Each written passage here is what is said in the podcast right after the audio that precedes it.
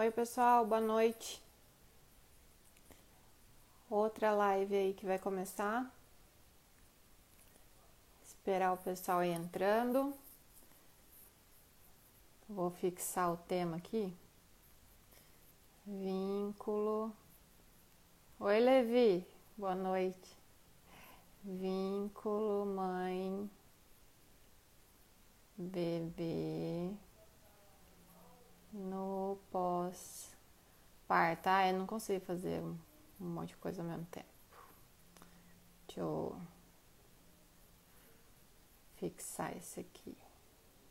Oi, Levi, boa noite. Silese, João Paulo, boa noite. Oi, Débora, já te chamo, boa noite. Obrigada, Levi. Deixa eu fixar aqui. Ai, consegui. Oi, Psi Fernanda entrou também. Oi, boa noite. Legal ver vocês. E aí, gente? Na verdade, hoje quem me convidou para fazer essa live foi a Débora, né? Deixa eu chamar logo ela. a gente vai falar sobre vínculo de mãe e bebê Chamei. Oi, Débora. Olá. Tudo bem? Boa noite, Carla. Tudo bom? Boa noite, tudo bem e você? Tudo bom. Essa live é meio diferente, né? Porque a gente convida, É. mas aí a live é no Instagram da pessoa, então fica meio confuso. Mas eu, fui queria te agradecer. Mas tô aqui no meu. Exatamente. Eu queria te agradecer, Carla. Para quem não está entendendo nossa conversa, a gente convidou a Carla para essa live do Vida em quarto. Casa. Eu sempre mudo A aqui, gente- aí aparece meu quarto. Ah, você apareceu na bagunça aqui atrás. É, não, só tá arrumado aqui, viu? É a vida ao vivo, a gente tá trabalhando em casa, fica difícil, né? É. Mas então, gente, a gente tá com essa série do Vida em Casa e a gente tem essas lives extras. Essas lives extras a gente gosta de fazer no perfil da pessoa que é convidada, né? Porque é uma, é uma live diferente da que a gente está acostumado a fazer, que são nas nossas páginas, que já tem nas nossas páginas toda semana. Então, nós somos em quatro psicólogas, né? Sou eu, a Fernanda, que está aqui com a gente, a Fernanda Schroeder, a, a Dani Trabuco e a Priscila Menegatti. E a gente convidou a Carla e ela gentilmente aceitou o nosso convite para falar um pouquinho aqui com a gente sobre o vínculo da mãe e bebê, né, Carla? Que é tão Isso. importante. É muito importante, impacta tantas mães, né? Vou até falar bastante coisa minha aqui. Que Isso! Perfeito. A gente está numa semana de mães empreendedoras, né? A gente, a gente chamou a Carla aqui, porque eu já acompanho o trabalho da Carla, eu admiro o trabalho da Carla já há algum tempo. Ela, a Carla é pediatra, ela vai contar um pouquinho da história dela. E ela é mãe também, então a gente, tá, a gente tem essa, essa combinação né, de trabalho com a maternidade e isso enriquece muito o nosso trabalho, né, Carla? É impossível a gente hoje é, passar pela maternidade sem, sem utilizar um pouquinho dessa maternidade no nosso trabalho, porque acaba refletindo um pouco, né? Tanto um quanto o outro, né? É uma É. troca que a gente vive. Então a gente resolveu trazer a Carla aqui para falar um pouquinho sobre a trajetória dela e contar um pouquinho sobre esse vínculo de mãe e bebê, que muitas mães ficam nessa preocupação, né? Eu tenho algumas pacientes gestantes que já têm essa preocupação desde o começo, desde a gestação, já tem essa preocupação, como é que vai ser esse vínculo? Será que meu bebê vai gostar de estar comigo? Será que meu bebê vai se vincular comigo? É uma preocupação que as mães já carregam desde a gestação, né? Envolve uma série de expectativas aí sobre o que, que é esse vínculo da mãe com o bebê depois do pós-parto. É, vou só me apresentar, Carla, para já te passar a palavra. Tá. É, eu sou a Débora Carmona, sou psicóloga de gestantes e mães. Eu atuo com atendimentos presenciais e ultimamente só atendimentos online, né? Porque por conta da pandemia, estou atendendo exclusivamente no online. Também faço algumas rodas de conversa, algumas palestras sobre esse tema também, junto com as meninas do Vida em Casa. Oi, Camila. Pode ficar à vontade, Carla, para se E apresentar, todas falar um pouquinho vocês são trajetória. de, de Indaiatuba ou vocês ou Nós quatro somos de Indaiatuba. É, eu conheci a Débora num encontro da do Conecta Day, né, que é uma psicóloga também referência lá de Indaiatuba. E essa questão assim da maternidade, ela é tão intensa que mudou não só a minha vida pessoal, mas também a profissional, né? E agradeço o convite por você ter me feito aí para participar dessa semana. Fiquei até sabendo um pouquinho depois que era de, de, de mães empreendedoras, né? É, foi, uma, foi uma semana especial, né? A gente está vindo várias. A gente está com várias convidadas. A Camila hoje participou de manhã, ela está falando aqui, né? Estava é, lá também, foi muito falou. maravilhoso. A Camila também estava no Conecta Day com a gente, né? Também participou dessa, dessa data. E essa semana a gente está trazendo só profissionais que são mães para contar um pouquinho sobre essa trajetória e falar um pouquinho mesmo do, do tema, né? A Camila trouxe alguns exercícios hoje pra gente. Ainda não fiz, Camila, mas vou fazer. Tem algum desafio que ela passou lá pra gente, pra gente fazer de movimento de respiração, movimentos para também ajudar um pouquinho as mães. E aí a gente resolveu chamar a Calha para falar um pouquinho sobre esse vínculo da mãe e do bebê. Ai, que legal, então. É, para quem não me conhece, está chegando né, hoje aqui, eu sou. É, meu nome é Carla Nicolini, eu sou pediatra, e ela falou: ó, faz sim que você vai adorar. Pilates é ó, ótimo, eu faço. Gente, foi outra vida depois de Pilates. E então eu sou a Carla, sou pediatra, sou consultora em aleitamento materno, trabalho também com laser nas complicações da amamentação e faço consultas de puericultura, faço as consultas domiciliares, tanto da puericultura, que é a rotina da pediatria, né? Quanto só a consultoria em amamentação também. Às vezes meus colegas pediatras me encaminham só para fazer a consultoria de amamentação. E, e também trabalho em um hospital daqui de Campinas, no pronto-socorro e enfermaria. E tem o, o Instagram, já vai fazer aí quase dois anos que também eu uso para passar informação aí, principalmente de amamentação e da pediatria nos primeiros momentos, porque para mim foi o que mais pegou.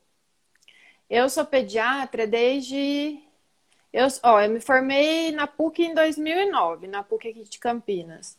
Aí eu terminei a minha residência de pediatria em 2011 né? Uhum. Tem seis anos de faculdade, aí depois tive mais dois de, de, da residência de pediatria. E aí eu comecei só a me interessar por essa questão materno-infantil, que é o que eu faço agora, que vocês veem aqui pelo Instagram, né? Pelo meu trabalho atual, só depois da maternidade. E eu virei mãe há três anos. Então, eu fiz de 2009 até nove. Ai, meu Deus! Até 2017. Perde, né? É, ela nasceu em 2017. De 2009 até 2017, eu fiz, gente, uma outra medicina. e de 2011 até 2017, também eu fiz uma outra pediatria. Eu virei outra pediatra. E a questão da maternidade é tão intensa, né, Débora? E principalmente aí o puerpério, que ela é, ela é transformadora, ela é contínua, é dia após dia, e é assim, um furacão, né? Então tem muito que você aprender com os desafios da maternidade. E principalmente no começo, que para mim foi o que mexeu tanto comigo. Graças a Deus eu consegui evoluir bastante, não só na parte pessoal, né? Mas trouxe até para o meu, pro meu trabalho mesmo. Então eu mudei a forma com que eu atendia. Aí eu comecei a fazer as consultas domiciliares, é, trouxe a pediatria de um jeito assim mais personalizado possível e, e mais atencioso possível, porque eu já tinha também feito um tempo de consultório normal, igual todo mundo faz, né? Aí, nossa, tem dias, às vezes, mais do que atende no pronto-socorro, uma criança atrás da outra. Aí, às vezes, você atende um recém-nascido em 15 minutos, tchau, já tô chamando o próximo. Aí, o outro, mais 20 minutos, próximo. É assim, é... infelizmente, a gente tem muito ainda que mudar, né? Em algumas coisas e também do sistema que é de atendimento. Aí, depois que eu passei pela experiência é, do, do puerpério, com esses desafios, eu, eu comecei, assim, com as ajudas que eu recebi, eu comecei a pensar: nossa, eu quero ser igual a Fulana que me ajudou, sabe? Eu quero Sim. ajudar as mães como, como eu fui ajudada também. E e muitas vezes o que falta, assim, é uma informação. A maioria das vezes é isso, né? Falta informação, conhecimento da fase que você está passando, conhecimento da fase que o seu, que o seu bebê está tá, tá passando. E eu faço questão de não esquecer que o pessoal fala assim: ah, depois de um tempo você esquece, porque nem lembro mais da época que a minha filha era bebezinha. Agora ela tem três anos. Ah, não lembro mais da época que ela era recém-nascida, que ela mamava. Eu faço questão de não esquecer para ir trabalhando cada vez mais esse processo aí para me ajudar na empatia, sabe? Então... Perfeito. Isso que você falou, Carla, eu acho que é muito interessante para as profissionais que entraram nesse ramo depois da maternidade. Eu também percorri uma trajetória muito parecida com a sua, né, de mudar totalmente assim o, o olhar para o trabalho, porque eu acredito que o que mais tenha mudado depois da maternidade é justamente essa sensibilização que a gente começa a olhar para outras mães. A gente, enquanto profissional, a gente estuda, a gente tem as informações, mas a hora que você vivencia isso na pele, a maternidade na pele, e principalmente o puerpério, que é esse momento que a gente está falando hoje, a gente começa a enxergar que aquela mãe é muito invisível e que aquela mãe é, ela é tratada assim muito em relação ao bebê. Então sempre a, a questão é sempre como é que o bebê tá, mas falta um pouco esse olhar para a mãe. Né? Eu lembro de uma fala que você teve no. Foi no workshop da Kátia, inclusive, foi aquele primeiro workshop de profissionais. Ah, sei. Uhum que você falou, é, você falou justamente sobre isso, sobre, sobre como a pediatria e, a área da saúde no geral ainda precisa caminhar muito no sentido de sensibilização. Que a gente está acostumado a, a, tratar as pessoas, mas a gente não, não consegue enxergar muito do que as mães passam. E quando a gente vive isso na pele, isso fica muito forte para a gente, muda completamente a forma da gente enxergar a outra mulher que está passando por isso, né? É, nossa, gente, é, é um furacão. Se tem grávida aqui assistindo, vira um caos a tua vida no começo. ah, e eu, eu trabalho também fazendo curso para gestante, né? Faço também a, a, a, orientação de casais grávidos, enfim. Aí, às vezes, teve um pai que uma vez me perguntou assim: doutora, me defina esse caos. Aí eu já já você vai saber. Tipo, sabe, rotina. Não vai, a rotina Sim. vai ser a rotina do seu filho. E eu era muito assim, Débora, antes de achar que o bebê ele ia aprender a dormir, que era para deixar chorar. Eu era muito assim. Eu lia todos aqueles livros, sabe? Aqueles. Sim. Eu lia tudo isso. E eu achava que tinha que fazer tudo aquilo. É... E eu achava também que com a com o parto, eu ia virar mãe. Uh, saiu a criança. Nasce um bebê, nasce uma mãe, né? A nasce famosa frase mãe. que a gente tenta nasce desconstruir. Só que não, né? Não. Gente, eu até tive a, a Tatiana Amaral, que é a pediatra da minha filha. Ela é ótima também, ela é bem, ela tem bem essa visão, sabe?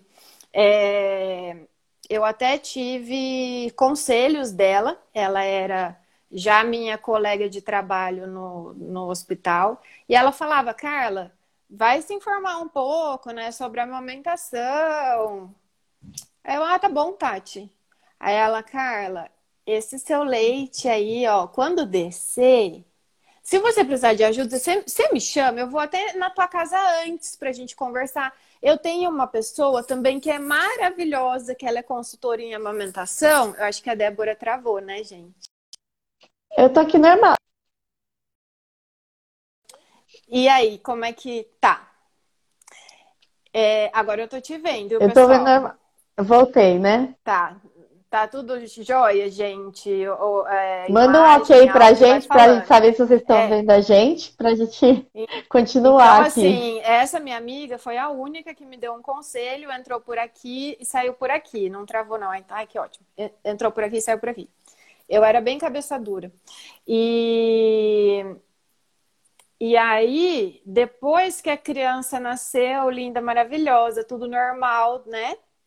Aí eu tive aquele baque de viver o luto da, daquela mulher que já não existia mais, aquela, porque até então eu era só filha, aí que eu fui entender todas essas coisas. Então, assim, eu sofri muito com essa questão do luto, de me ver, de me ver como essa, essa nova pessoa é, e deixar de ser somente a filha, e eu ainda era filha única, ainda mais por cima, por cima de tudo isso, ainda era filha, ainda sou filha única.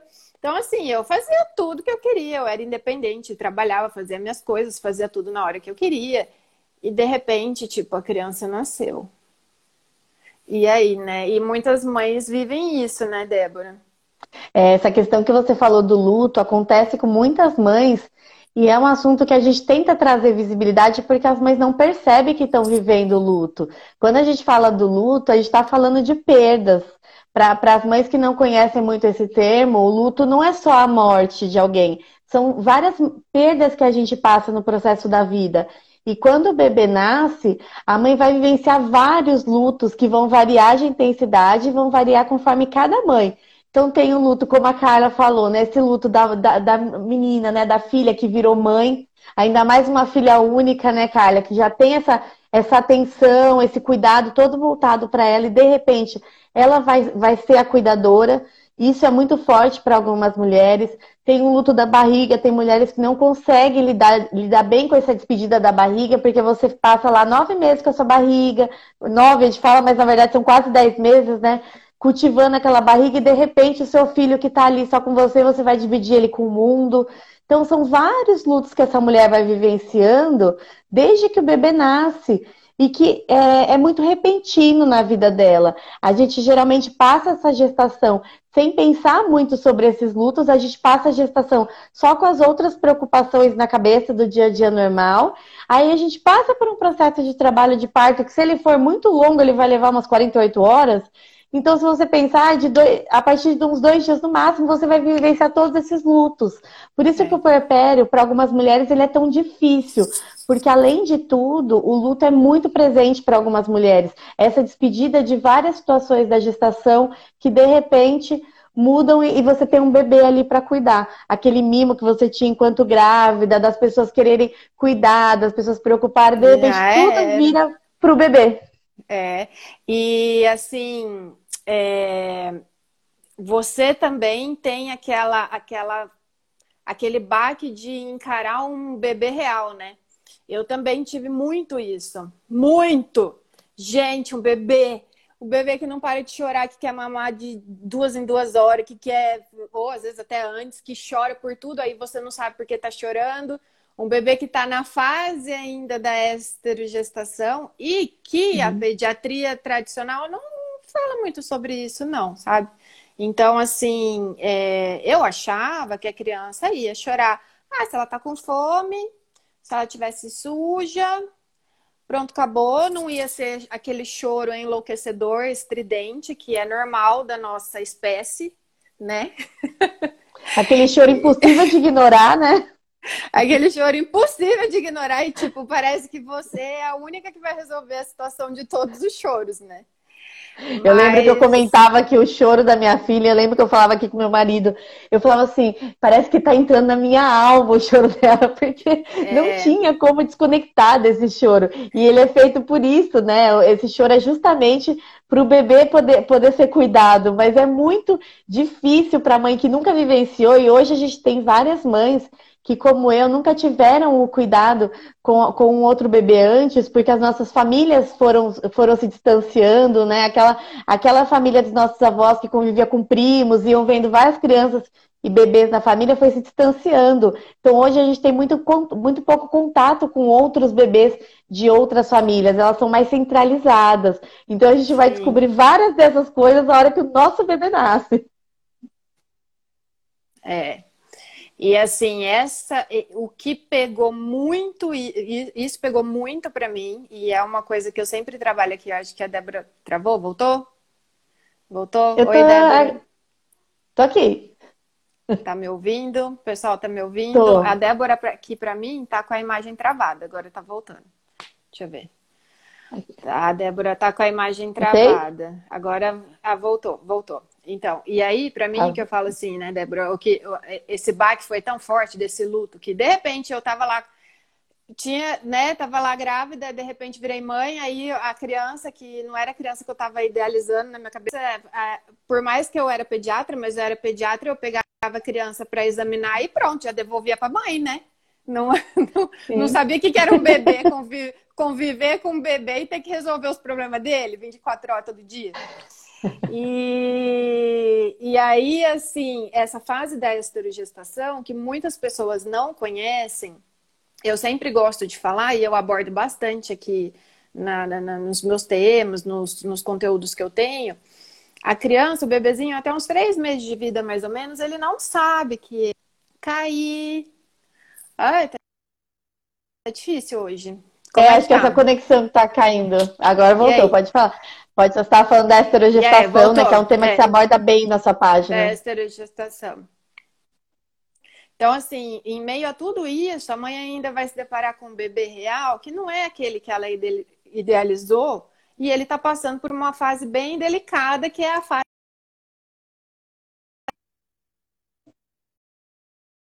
de vida, mais ou menos, travou.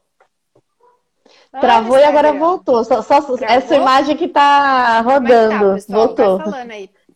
Porque para mim, devido à baixa conexão. É, eu acho que sua conexão tá deu uma oscilada, e mas aí... agora eu tô te vendo normalmente. Então tá bom, vou continuar tentando falar o que eu estava falando. Então a mãe vai, vai vai ter aquele choque, né, todo, e ainda com o bebê que não foi aquilo que ela estava imaginando, porque ele está passando, beleza, está passando por uma fase delicada que chama de esterogestação. A esterogestação é como se fosse o quarto semestre, o quarto trimestre da gravidez. A gente, é, a, nós humanos, a gente não, não, não fica assim super desenvolvido já para nascer pronto. Então, teoricamente, a gente precisaria ficar mais três meses na barriga da nossa mãe. Só que também fisicamente isso daí é impossível, senão também não ia dar para sair depois. Então a gente nasce antes, né? É, até uns três meses de vida, a criança não entende, ela não entende que ela é outra pessoa ela acha ainda que, ela, que a mãe é um prolongamento dela, e nem é o contrário, né? Nem que, a, que ela é um prolongamento da mãe. Não, é bem. Ela é um, a, a, mãe, a mãe é um prolongamento dela.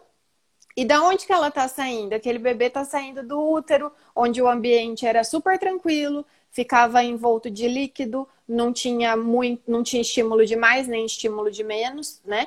É, ouvia tudo abafadinho, é, ficava ouvindo o coraçãozinho da mãe, a voz da mãe era o que ele ouvia mais, estava bem contido, como se fosse um abraço sempre, né? Isso.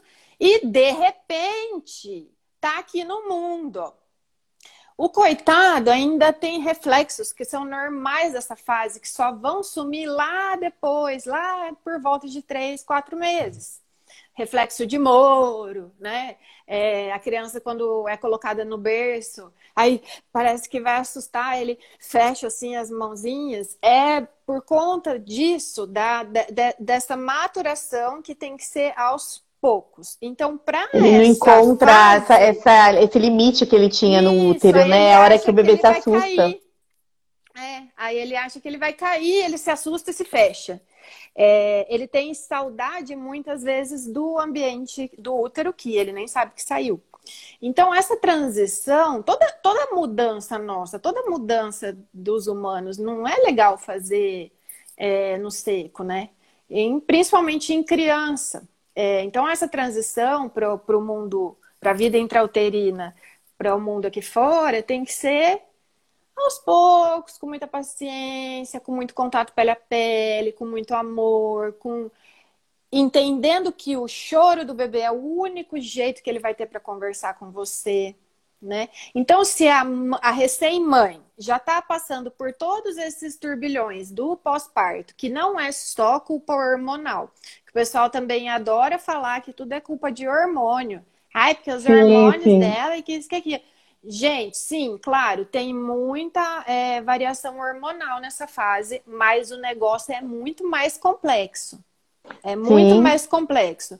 Então, se a mulher já está passando por tudo isso, ainda desconhece que o bebê também está passando por essa fase, aí pronto. Aí não conecta, né? Mas e aí que começa essas dificuldades de vinculação, né, Carla? A Marina tá até comentando aqui, a gente tá, tava falando de luto, ela falou, acho que meu luto começou na hora que a gineco disse que eu não ia ter o parto que idealizei. É uma outra forma de luto muito conhecida, que é o luto do parto ideal. Né? Todas essas idealizações que a gente faz do, do, do, parto, da amamentação, do bebê, da maternidade, que a gente idealiza muito, né? Aquela maternidade plena e bela, e a hora que você se vê no meio do caos e fala, nossa, o que, que eu fiz de errado? Né? Então, esse, esse luto com o parto ele é muito válido. Muitas mulheres têm esse sofrimento porque não conseguiram o parto que elas desejavam. Principalmente agora, né, Carla, em época de pandemia, tem muitas gestantes passando por esse luto, né, já antecipando esse luto, porque sabe que não vai ser da forma como muitas idealizaram. É, agora nessa época de pandemia aí dá. Nossa, aí eu fico com o coração mais apertado ainda com as mães, porque já era difícil, né, a gente ter mais apoio, o apoio que elas necessitavam nessa fase do puerpério, as complicações aí com a amamentação, que também são comuns, e a maioria das coisas são coisas simples, que não são doenças, são coisas só de ajuste, também de dar tempo ao tempo, sabe? É muito difícil ter alguma doença relacionada a alguma complicação. Então, assim, 90% de complicações aí que a gente pega é, da amamentação, 10% vai ser alguma coisa ou que tem a ver aí mesmo com algo físico da mãe ou do bebê. Então é muito difícil. O que, o que precisa é, é de um, uma orientação bem feita, um acompanhamento é, mais atencioso, aquilo que eu te falei. E antes a gente já tinha essa dificuldade. Agora tá mais ainda. Agora é... tem algumas dificuldades que a, que a gente nunca vivenciou, né? Que são sem precedentes. Tem a, tá. Deixa eu ver só alguns comentários aqui que o pessoal fez, Carla, para a gente voltar na questão do vínculo. A Deli está falando, sim, desafiadora essa fase. O choro é a forma deles se comunicarem. Exatamente. A gente mesmo que é da área, a gente aprende isso, mas a hora que o bebê começa a chorar, chega uma hora que é impossível de você manter é. a sua calma. Você fala assim, meu Deus, acho que eu tô ficando louca. Porque realmente é muito além do que a gente espera quando a gente não tem uma vivência anterior. E como a Carla falou, muitas das, das, questões que a mãe tem nesse início, elas não são é, de origem fisiológica, elas têm cunho emocional, não são doenças. Tem a ver com o baby blues, né, que é a tristeza que as mães vivenciam, 80% das mães vivenciam e que sai espontaneamente, acaba sozinho. Uhum. Tem a ver com várias outras questões que essa mulher vai reviver da maternidade da mãe dela. Enfim, tem N questões da amamentação eu lembro, Carla, que eu tive muita dificuldade na minha amamentação. Foi uma questão para mim, inclusive que me levou a conhecer essa área da, da psicologia perinatal e parental, porque eu não conseguia amamentar. E eu lembro que eu recebi várias consultoras na minha casa e ninguém conseguia entender o que estava acontecendo, porque a pega estava ok. A minha bebê sugava bem. Só que o meu peito ficava mega machucado, eu ficava extremamente sensível e eu não tenho tanta sensibilidade assim. Meu parto foi normal, foi, foi um parto tranquilo. Não, eu não tenho essa sensibilidade, mas não, não evoluía. E depois que eu fui entender que existia essa dificuldade de vinculação com a minha bebê que estava que tava interferindo na amamentação. Mas como é, é difícil ter aí... profissional para enxergar isso, né? Isso aí que você falou, nossa, às vezes eu pego, né? Às vezes, muitas vezes eu pego pacientes que tá tudo certo, fisicamente lá falando, tá tudo encaixado, mas já aconteceu até de eu não conseguir fazer bebê mamar numa primeira consulta. E depois a gente investigando, porque toda uma história tirada, né? A gente fazendo anamnese, tudo investigando como que foi a gravidez, se foi uma criança desejada, se não foi, como é que tá o relacionamento do companheiro. Aí você vai pegar umas questões, questão emocional, tudo, e realmente a energia dali não vai. Então é muito contato pele a pele, é muita conversa para criar esse vínculo. O pessoal acha que não, mas as crianças entendem, elas entendem que elas estão recebendo atenção, elas entendem que elas estão sendo cuidadas. E esse é, é essa relação muito tato, isso daí faz com que, isso já é comprovado cientificamente, com que novas conexões, novas sinapses, né, novos lugarzinhos lá que, onde o cérebro se comunica, elas sejam formadas. Então, é muito importante nessa primeira fase, para a criação desse vínculo, por mais difícil que esteja, muito colo, pode ter certeza que você não vai mimar o seu filho, porque é o que ele está precisando para essa fase. Agora, o contrário que pode acontecer, se você não, né, não, não, se você nega a atenção a uma criança, se você nega o colo, aí vai ser uma fase mal resolvida, então a gente pode ter problema lá para frente. Né? Exatamente. Tantos problemas e, e, e é um problema que e até problemas que às vezes vai para o físico também, porque o emocional é muito ligado no físico. Criança, e isso já foi feito até estudo comparando crianças é, de orfanatos que não recebiam a atenção que era adequada com crianças que recebiam. E nesse estudo viram as crianças começavam a adoecer e algumas chegavam até a morrer. Então, hum. quando o e afeto vínculo... ele... pode falar essa, essa troca de afeto, né, que é esse vínculo que a mãe estabelece com o bebê, como você falou, ele é tão importante que ele tem alguns impactos no nosso sistema imunológico, ele tem alguns impactos não só no emocional dessa criança, mas em todo o desenvolvimento da criança. Quando esse vínculo a mãe consegue estabelecer com a criança através da amamentação ou do toque, é importante a gente falar que existem várias formas de vinculação, porque eu é. sei que muitas mães que tiveram dificuldade de amamentar, como eu, por exemplo, sentem que esse vínculo é quebrado, então tem a sensação de que não tem como resgatar e tem várias outras formas Aí de é você é resgatar frust... esse vínculo. É outra frustração, né, que a mãe vai passar e assim, sempre você vai ser a melhor mãe para seu filho. Tipo, não vai ter uma pessoa melhor que você para ele, de qualquer jeito, de qualquer jeito. E aí hum. elas falam assim: "Ah, eu amamentei só cinco meses. Eu amamentei só dois meses. Que só nada. Você fez o seu melhor até ali, entendeu? Então, é, o seu filho agradece a sua, a sua amamentação até ali onde foi, mas não é a única forma de criar vínculo. O vínculo da amamentação, é, ele, é, ele é muito forte, lógico, porque assim, na, ao mesmo tempo que você tem a nutrição, né? Você tem todo esse, tem o colo, tem o contato pele a pele, tem a, a, o, o som ali, a conversa, o carinho, o cheiro. Tá tudo ali na mesma hora que, que, que vem a, a nutrição. Essa, essa sensação de proteção que o bebê que o bebê sente, né? Enfim. Mas na, na, nos primeiros dias de uma criança, nos primeiros meses de uma criança, como que o pessoal fala, ai, mas como que eu crio vínculo com meu filho? Ai, porque ele não para de chorar no meu colo. Ele vai chorar no seu colo mesmo, é assim mesmo. E os pais também ficam preocupados com isso, né? Ai, mas ele não para de chorar, ele não. Calma.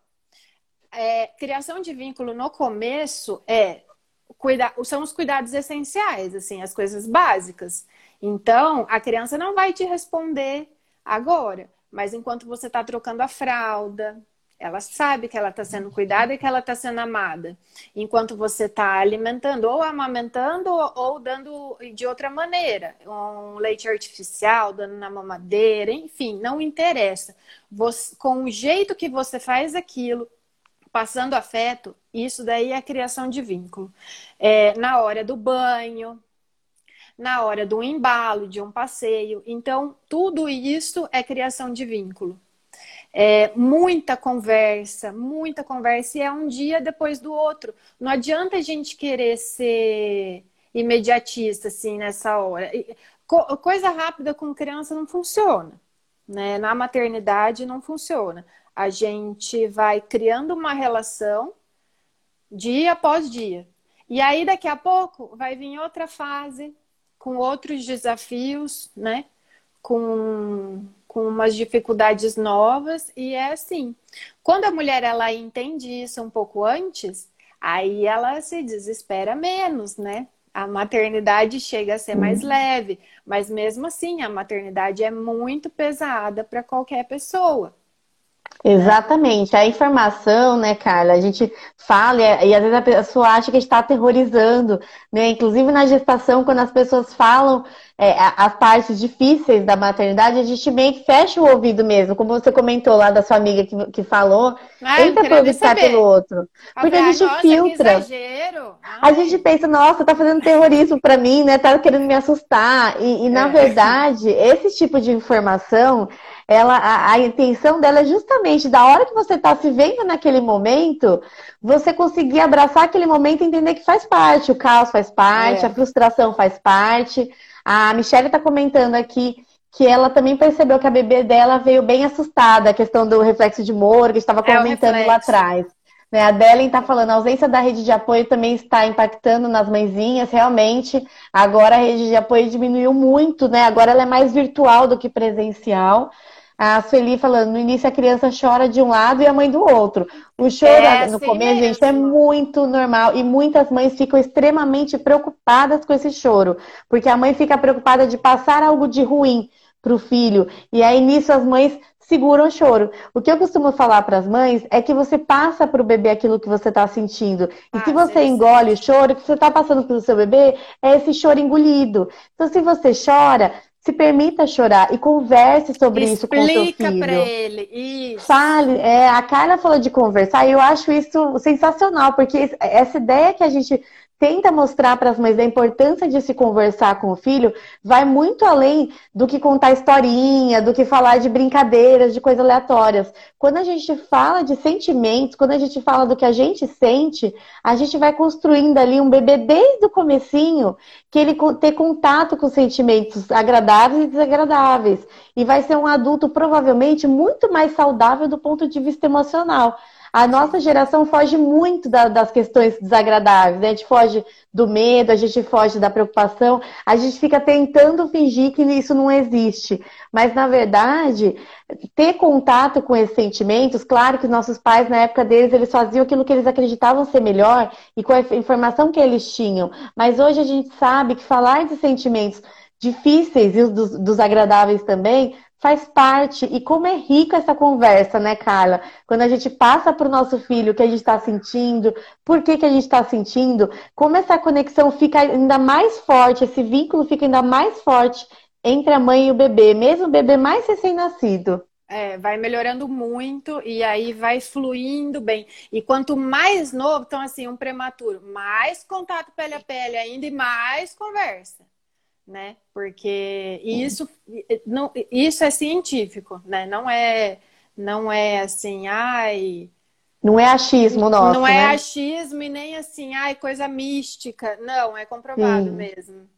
Sim. E até assim, a questão, né, de, de, da gente ser assim, porque os nossos pais também nos criaram e aí também a gente reconhecer todo o esforço deles e tomar cuidado com isso também nessa época do pós-parto, para não criar é, intrigas à toa, porque os pais, os nossos pais também eles estão virando avós.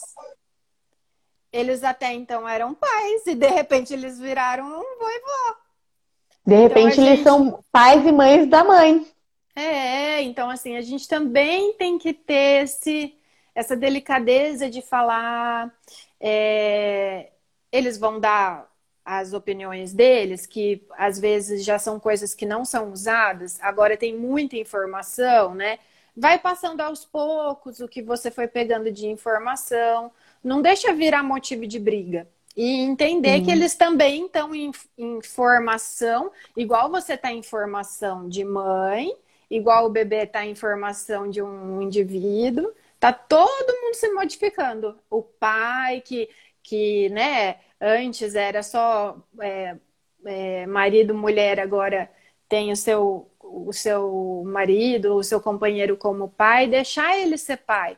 Saber que na hora que ele está ali dando banho, que ele está cuidando do bebê, eles vão criar o vínculo deles, do jeito deles. Não fica lá enchendo o saco do cara, né? Porque tem que dar banho assim. Não, porque tem que botar a roupa assim. Deixa eles, eles se ajeitam, né? Eles se é. ajeitam. Isso então... é muito então importante, né, Carla? Porque às vezes a mãe tem mesmo esse excesso de cuidado com a criança e acaba minando os outros que estão em volta, né? E na verdade, todos nós estamos passando por transformações, não só a mãe. Sim. A mãe tem a questão mesmo fisiológica e, hormonal e tem a, a, as suas dificuldades, mas todos estão passando, como você falou, o pai e mãe de repente se vê avô e avó, aquele marido vai virar um pai, que era também um filho, vai virar um pai, né? É importante a gente ter esse olhar também para as pessoas que estão ao redor e mesmo para as pessoas que já têm filho, quando chega o segundo, vai ser uma nova vai mãe de dois, o é. pai de dois, sempre é uma nova história, né? Vai ser uma outra gravidez, vai ser uma gravidez que já vai ter um outro ali, né? Sim, aí o filho vai virar irmão. Então, todos esses papéis fazem, eh, geram várias transformações dentro da família. A gente precisa ter esse olhar mais mais acolhedora, assim, para o outro também, né? Entender que a gente tem, tem um costume de falar muito dos palpites que realmente incomodam, mas a gente precisa saber diferenciar o que é palpite e o que é apoio. Tem, é. mu tem muito do que a gente escuta que vem na melhor das intenções. Então, como a Carla falou, né? Escute, filtre aquilo que faz sentido para você, ignore aquilo que não faz sentido e tenta enxergar a intenção da pessoa por trás daquilo. Com os avós, é. eu vejo muita dificuldade que, que as mães têm, principalmente a mãe que já, já cresce nessa culpa e, e se achando uma mãe ruim, uma mãe menos mãe, né? Enfim. E, e aí ela acaba se criando essa carcaça e tudo que chega ela, ela entende como agressivo, como ameaçador a maternidade dela. Então é importante ela entender, como a Carla falou, você é única e para o seu filho você é a mãe, o seu filho não te compara com ninguém. Para o seu filho você é a melhor mãe que poderia existir. Então, saiba acolher também o que vem de fora de uma forma mais, é, mais consciente. Porque às vezes vem alguma, alguma opinião da, da sua mãe, do seu pai, de um tio. Às vezes vem informação de onde você menos espera e você pensa, nossa, isso faz sentido. E aí você é. não, não perde essa informação valiosa, né? É, você. O, o melhor, assim, a fazer mesmo é sempre o máximo de informação confiável, sempre ter, porque aí você vai você vai ficar mais, mais segura, né? E, mas os palpites vão vir. Só que Sim. você também tem que ter uma certa delicadeza. É claro que é difícil para a mulher que está vivendo todo esse turbilhão de emoções tal, sempre conseguir é, falar com um jeitinho plenitude, tal, né? mas é sempre bom a gente lembrar e, e tentar orientar para isso, né? É, mostrar que muita coisa mudou, principalmente em relação à amamentação. A gente tem um monte de artigos científicos daí só de 30 anos para cá. Gente, a, a, eu tenho 30, 35. Tudo que a minha mãe fazia comigo, não, não, não podia fazer com a minha filha. Hoje caiu por terra muitas coisas, é. né? E talvez com os nossos filhos isso aconteça de novo, né? Às vezes Sim. a gente vai, quando nós formos, formos avós, vai mudar completamente. Vai mudar a gente tudo. também vai viver essa dificuldade de querer interferir. Falar, não, mas você deveria fazer assim. Mas na verdade, a, a mãe que está ali no, no, momento, ela está buscando a informação de qualidade, ela precisa também confiar na maternidade que ela vai construir. Né? A gente é. fala do vínculo mãe-bebê e esse vínculo ele tem muito a ver com a construção da maternidade dessa mãe, né, Carla? A uhum. gente tem uhum. tanta informação diferente hoje que tem algumas mães que acabam se sentindo é, impotentes como mães. Elas sentem que elas não vão dar conta. E, na verdade, essa maternidade, ela é construída da sua maneira. Claro que a gente tem a informação hoje, é muito importante buscar informação atualizada. A Adélia está falando aqui, informação atualizada e confiável. Isso é muito importante porque os estudos estão aí para isso, para a gente evoluir. Então, não é a gente se fechar na nossa caixinha, mas precisa ter esse equilíbrio. Precisa haver um momento em que as informações que você encontra vão estar de acordo com a sua história, com a sua realidade, com a sua forma de ser mãe. Porque Sim. senão a gente não consegue construir esse vínculo, a gente não consegue nem exercer a nossa maternidade. A gente fica buscando manuais e manuais e a gente e não tem manual. Dia a dia... É, não tem Exatamente. Manual. Não tem manual. Cada mãe vai criar o vínculo com o seu bebê, cada dupla mãe-bebê é diferente de outra. Então, também cuidado com os grupos de mães, porque vira muita comparação. Cuidado com orientação de blogueiras. Eu sei uhum. que tem é, blogueiras que são, né, mais. Até a Ká, que estava no Conecta Day, eu gosto, ela sempre se envolve para para tentar passar a informação mais, mais fiel mesmo possível. Mas sempre lembrar que aquilo que elas estão passando ali é uma experiência isolada. E a gente não trabalha com experiência isolada, né? Exatamente. É, se o coração, se o coração apertar aí um pouco, vocês se sentirem mais ainda angustiadas, então procurar as pessoas que, que são capacitadas para atender vocês, Graças a Deus a gente agora tem bastante informação e também tem os profissionais, porque antes não tinha, né? E uhum. eu ainda tive sorte porque eu peguei.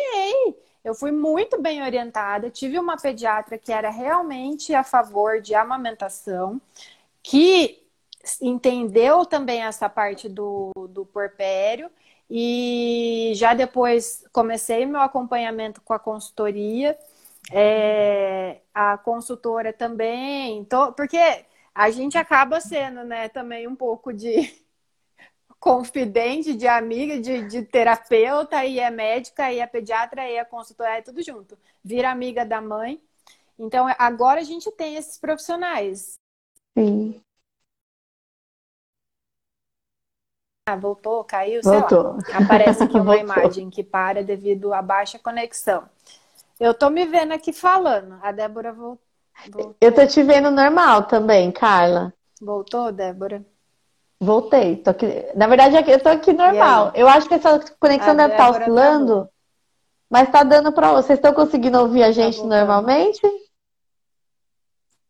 Vocês dão ok aqui pra gente, tá, pra gente saber. Beleza. Agora eu tô te vendo, tô te ouvindo, normal. Então, assim, o coração apertou, busca ajuda. Tem agora, né, é claro que a rede de apoio que muitas idealizaram por conta da pandemia e foi por água abaixo, mas tem a Débora não caiu, a Carla caiu e voltou, beleza, mas agora tá ok? Agora então, tá tudo assim, certo. Tem os, tem os profissionais que são especialistas na, na perinatalidade, e tem os profissionais, sim, dá para ouvir e ver, beleza. Então tem as pessoas, tem os profissionais que eles estão aí prontos para atender vocês, tem as, as, uh, os, os grupos de apoio, as redes, aqui a gente vai se virando como é que dá, fazendo live, né? Isso. A, a gente está usando a tecnologia agora para poder disseminar esse monte de informação que fica lá é, guardada, né? Então a gente acha essa forma de, de poder passar esse tipo de informação que parece que é óbvio, mas não é. Né? Isso que você falou da maternidade. A maternidade ela é muito plural, não existe uma única maternidade. Então, se você ficar tentando se ajustar àquela, àquele formato daquela blogueira que você ama, que Aí, você segue, você vai gente, vai por água abaixo, porque realmente ela tem uma equipe, ela trabalha com, com, com, com, um monte de gente por trás que você não vai conseguir ver ou não vai dar conta. A rede de apoio é diferente e ela tem os sofrimentos dela. Só que é. para muitas mulheres, principalmente para as famosas que aparecem, não é interessante falar sobre os conteúdos difíceis, né? É interessante falar sobre positividade, sobre coisas que chamem público. As pessoas geralmente se afastam na, nessa hora da dificuldade. Uhum. Então, essas dificuldades não vão aparecer, mas ela tem, com certeza, ela vai ter as suas dificuldades, que são características de cada história. Cada mulher vai vivenciar é. esse período de uma forma. Então, cuidado com essa comparação. A Adelen está colocando, cada gestação é única, cada família é única. É, é. Exatamente. Quando cada a mãe descobre isso, é, é um, é um peso a menos, né? Então, não, na, cuidado com esse tipo de comparação que só vem para atrapalhar. E, isso Exatamente. tudo foi tão intenso, assim, para mim, né? Eu tomei tanto na cabeça. É... eu tive, eu tive, eu tive apoio de tudo quanto é lado. Graças a Deus eu tive apoio. Mas assim, eu sofri tanto mais da parte emocional e eu poderia ter passado por tudo isso de uma maneira muito mais leve. Então, isso tudo foi tão intenso para mim que aí depois eu quis mudar e quis ajudar as, as mulheres, as crianças, sabe? É, do jeito que eu fui ajudada está terminando a, a, nossa, a nossa nosso horário. Então, por isso que eu estou falando também sobre isso, até que você falou que era uma semana de mulher, mães empreendedoras, né? Uhum. Eu também não deixo de ser, porque tudo isso só aconteceu por causa da Elisa mesmo. É, Exatamente. Aí eu levei a pediatria para as casas das famílias. É, é, claro que eu continuo, mas é claro que agora, com toda a recomendação da Organização Mundial da Saúde e ainda com o apoio da Sociedade Brasileira de Pediatria, eles estimulam que continue a, a puericultura, porque favorece muito assim para afastar as crianças do pronto-socorro, né? E numa época de pandemia, ainda a amamentação como padrão ouro aí em tudo, né? É, como a grande vacina de uma criança, ela ainda em época de pandemia ela fica ainda mais importante. Então, eu nunca parei com os atendimentos. Aí agora eu só estou seguindo as recomendações de paramentação, higienização, aquelas coisas todas. Então, acabei trazendo a pediatria para casa das pessoas, ficou horas e horas e horas numa consulta focada só lá naquela família porque. E aí, aí eu fico feliz, sabe? Antes, na época, quando eu fazia consultório e era nessa de 15 minutos e troca o próximo, 20 minutos e vem o próximo. Aí parecia que a pessoa não, não saía muito bem orientada. Também eu sabia que eu não fiz o negócio direito, porque tinha que fazer só pesava, media e tchau. Pesava, media tchau. Aí agora eu fico feliz, consigo orientar direito, né? A, a família e, e isso foi só com a maternidade. Às vezes tem profissionais, até a Ana, não sei se ela ainda está aqui, ela estava no começo, eu não consegui falar um oi para ela. Tem profissionais que mesmo sem ser mãe tem essa sensibilidade, né? Eu? Exatamente. É uma, é uma sensibilidade que alguns profissionais têm, né? Não é que pra, a gente fala muito dessa área de, da, da maternidade, quando, como a gente muda, e parece que a gente invalida os profissionais que não são pais e mães, mas na verdade existem vários profissionais que não são pais e nem mães, mas conseguem já ter esse olhar. É que quando a gente se torna mãe, se torna pai, geralmente esse olhar ele vem com mais força, mesmo a gente não é, não querendo, né? Mesmo a gente não percebendo, é. a gente muda muito a nossa forma de lidar com o outro depois da maternidade. Mas isso não invalida os outros profissionais que não são pais e não são mães. Carla, é, a gente está aqui quase terminando, né? É, mas tentei. Você queria falar mais alguma coisa? Não, então, aí, é, só continuando, né? Aqueles seis anos que eu tive de faculdade depois, a época da especialização, da pediatria, da residência, para eu fazer esse acompanhamento que eu faço agora, que é bem mais diferenciado o acompanhamento materno-infantil, aí não, não dava. Eu não era capacitada para isso. Então, falando agora, né, com, com a questão do empreendedorismo, aí eu comecei a fazer curso, me especializei nessa área, é, fui pegar experiência em estágios, é, a, a consultora que foi a minha consultora, depois ela virou a minha, a minha orientadora. Então, vi meu público, formei meu Instagram, começando aos pouquinhos aí, né? E sempre focando nesse assunto. Eu senti muita ajuda que eu recebi e, e eu vi que como as informações fizeram a diferença, sabe? Na, na minha vida, na vida da minha filha, da minha família. E, e, é coisa que a gente não faz, e é, e é a obrigação de um pediatra, mas do jeito que a medicina ficou, do jeito que o sistema ficou, isso daí tudo foi perdido, caidinha. Aí, voltou. voltou, né? Voltou. Então, assim, eu, eu me especializei nisso, virei consultora, depois veio também a questão do laser. É, mas a maternidade, para mim, se não tivesse vindo a maternidade, nada disso teria acontecido. Foi um ponto de virada, né, Carla? Foi. E é bem legal ver essa sua história, porque é, eu lembro que a gente compartilhou um pouco dessa história da, no workshop que a gente fez de profissionais, né? Porque a, a gente se especializa nessa área de parentalidade também, justamente por conta disso, né? Para a gente também não misturar as nossas histórias com a história do paciente. Então a gente começa a ver as várias facetas que tem a maternidade, né? A questão do vínculo. E eu acho muito importante. Não sei se a Carla vai conseguir me ouvir, que acho que ela travou aqui. de novo. É. Mas a gente já está finalizando. É, eu queria Pera te aí, agradecer muito, Carla. A gente ainda deve ter uns quatro minutos, Débora. Fica sossegada. Tem, tem, tem uns quatro minutos.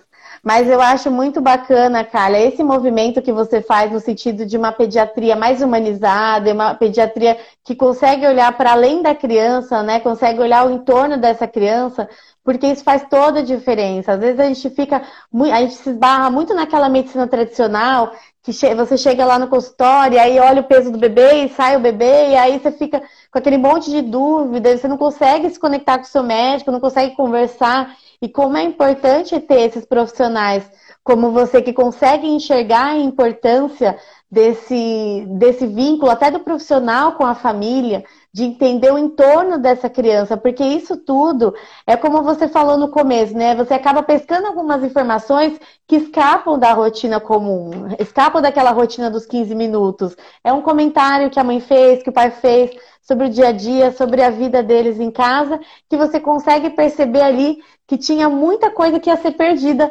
numa consulta rotineira, lá numa consulta dos 15 minutos. Então, como é importante ter esse olhar para isso, né? É, assim aí a gente consegue cuidar da saúde mesmo, né? Não ficar cuidando de doença. Exatamente. A gente fala que cuidar de saúde tem muito a ver com prevenção. A gente, é, as pessoas precisam entender que cuidar de saúde não é só ir no médico quando você está doente, é, é se prevenir para não chegar nesse ponto, né, Carla? E na psicologia a gente fala muito isso da prevenção do, do da questão do cuidado. Carla, queria só passar um recadinho para o pessoal que está com a gente, só para é, te agradecer, falando novamente, né? Agradecer pelo, por você ter aceito o nosso convite. Obrigada Eu acompanho o seu trabalho. Débora. Eu acho esse trabalho da Nucleale que você faz um trabalho excelente, um trabalho muito humano Obrigada. e que as mães é, que não conhecem ainda, gente, tem um pessoal aí que tem vindo com a gente no Vida em Casa que entrou hoje. Entre no perfil da Nucleale para vocês darem uma olhadinha. Vale muito a pena, tem um conteúdo riquíssimo e um conteúdo muito, muito é, próximo mesmo, muito humano. Então eu falo Obrigada, isso não para rasgar seda é porque realmente eu gosto muito do teu trabalho. Eu acho que esses bons profissionais precisam ser exaltados. E você que está ainda nessa linha de frente, né, que está passando por toda essa situação e trazendo informação ainda assim, é muito válido. Queria só avisar que amanhã a gente vai ter uma live às 10h30 na página da Fernanda, psi.fernandats, com a Vanessa Porto, que elas, elas vão falar sobre dicas para a gestão de tempo. Então, né, que quem está aí com dificuldade de se organizar no tempo, elas vão dar algumas dicas amanhã. Muito obrigada de novo, viu, Carla? Um beijo para você. E um beijo para pessoal que tá aqui com a gente. Débora. E boa sorte aí também nessa semana de lives. Que vocês possam também ajudar bastante mães, muitas famílias. Se vocês precisarem aí, eu tô aí também. Muito obrigada. Um Será? beijo, gente. Obrigada novo, pela participação de eu vocês. Tenho... Tá aqui. É. Tá tudo certo. tinha que dar uma travada, né? Dá uma emoção no final. É, Mas deu tudo então tá. certo. Obrigada, obrigada viu, Débora. gente, pela participação de vocês e obrigada, Carla. Obrigada a todo mundo, gente. Boa noite para todo mundo. Boa semana. Um beijo. Tchau. Tchau.